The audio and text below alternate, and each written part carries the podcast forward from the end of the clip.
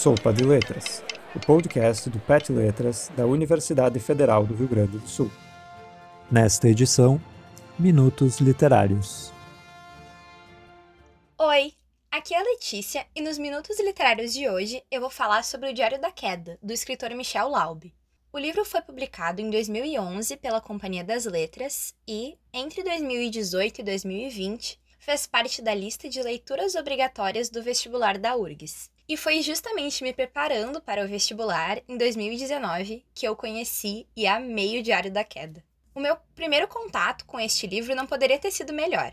Foi uma das primeiras obras de literatura brasileira contemporânea que eu li, e foi tão legal encontrar no livro temas tão atuais por meio de uma linguagem tão próxima da minha. E, para completar, o Michel Laub, autor da obra, é gaúcho, de Porto Alegre, e colocou no Diário da Queda várias referências daqui, o personagem principal é porto-alegrense, ele e a sua família passam férias numa casa de praia em Capão da Canoa, isso só para citar alguns exemplos. Então, esse aspecto foi muito interessante também, porque fez com que eu me sentisse mais próxima, até geograficamente, dos personagens. Mas agora falando um pouco sobre a história do Diário da Queda, o que é um pouco difícil, mas eu vou tentar.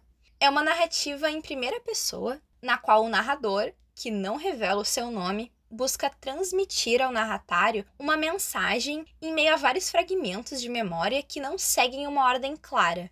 Estas memórias envolvem o próprio protagonista, o seu avô, que é um sobrevivente de Auschwitz, que veio para o Brasil depois de passar pelos campos de concentração, e também envolvem o pai do narrador, que é um empresário bem-sucedido de Porto Alegre que educou seu filho dentro da cultura judaica. Num primeiro momento, o foco da narrativa é o impacto causado pela queda de João. Ele é goi, ou seja, não judeu, e é colega do protagonista num colégio em que a maior parte dos alunos é judia. No aniversário de 13 anos de João, o narrador e os seus colegas judeus fazem uma brincadeira, entre aspas, durante a festa e jogam João para cima 13 vezes, como em um bar mitzvah, mas deixam João cair na última vez. Ele quase fica paralítico. Daí vem o título Diário da Queda. Depois dessa tragédia, o narrador se transforma a partir do sofrimento e da vergonha de ter feito o que fez.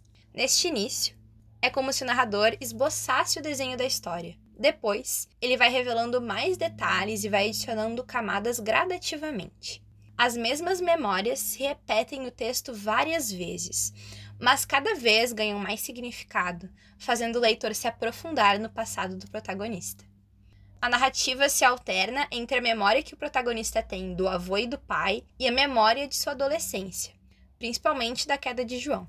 E é justamente a memória traumática inserida nessas lembranças que as une, mesmo que os fatos narrados não sejam conectados temporalmente. Eu não posso deixar de falar aqui de um personagem muito interessante que é o avô do narrador, sobrevivente de Auschwitz, que nos últimos anos de sua vida dedicou-se a escrever verbetes de um mundo ideal sobre como as coisas deveriam ser. Mas, em seus escritos, ele deixou de fora seus anos como prisioneiro. Vou ler um trecho que representa bem esse aspecto. Dá para acompanhar a sequência como uma história, mas, porque os verbetes são evidentemente mentirosos, num tom grosseiramente otimista, isso é feito de maneira inversa. Meu avô escreve que não há notícia de doenças causadas pela ingestão de leite, que o porto é o local onde se reúne o comércio ambulante que trabalha sobre regras estritas de controle fiscal e higiene. E não é difícil imaginá-lo no cais, depois de ter comido os últimos pedaços do pão endurecido que foi o seu único alimento durante a viagem, tomando seu primeiro copo de leite em anos. O leite do novo mundo e da nova vida saído de um jarro conservado, não se sabe onde, como, por quanto tempo, e em poucas semanas ele quase morreria disso. Mesmo sem mencionar Auschwitz nos seus verbetes, as memórias de lá atormentam o avô até o fim da sua vida. E as memórias de sua vida e trágica morte atormentam o pai e atormentam o protagonista. Durante a leitura do Diário da Queda, a gente, como leitor, faz uma viagem ao passado do protagonista, do seu pai e do seu avô. E o narrador faz isso buscando em suas memórias os motivos de ser quem ele é. No momento da narrativa, o narrador é um homem de meia idade instável e com dificuldade de estabelecer relacionamentos saudáveis.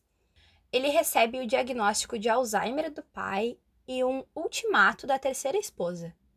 Ou ele para de beber de vez, ou o casamento acaba, junto com a possibilidade de eles terem um filho. A partir disso, o narrador se propõe a escrever sobre as memórias que o atormentavam, assim como seu avô escreveu verbetes diante do trauma e o seu pai escreveu sua trajetória desde a infância diante da doença. Alguns dos pontos altos do Diário da Queda são as ricas referências ao Holocausto e, principalmente, aos seus efeitos cotidianos e atuais. O livro também traz uma abordagem muito interessante da obra do Primo Levi, que detalhou de forma muito impactante como era a vida dos prisioneiros nos campos de concentração. O diário também fala sobre o preconceito religioso dos dois lados, tanto praticado por católicos quanto por judeus. Bom, eu não vou falar muito mais sobre a história, porque isso aqui é um convite à leitura da obra e vale a pena descobrir lendo o porquê do protagonista escrever o diário e a história da sua família. Diário da Queda é sobre trauma, é sobre memória coletiva e individual, é sobre abandono, é sobre violência praticada e sofrida, é sobre identidade. Esses foram os minutos literários de hoje sobre o Diário da Queda, e eu espero ter te convencido que esse livro vale a leitura e, por que não, a releitura. Tchau!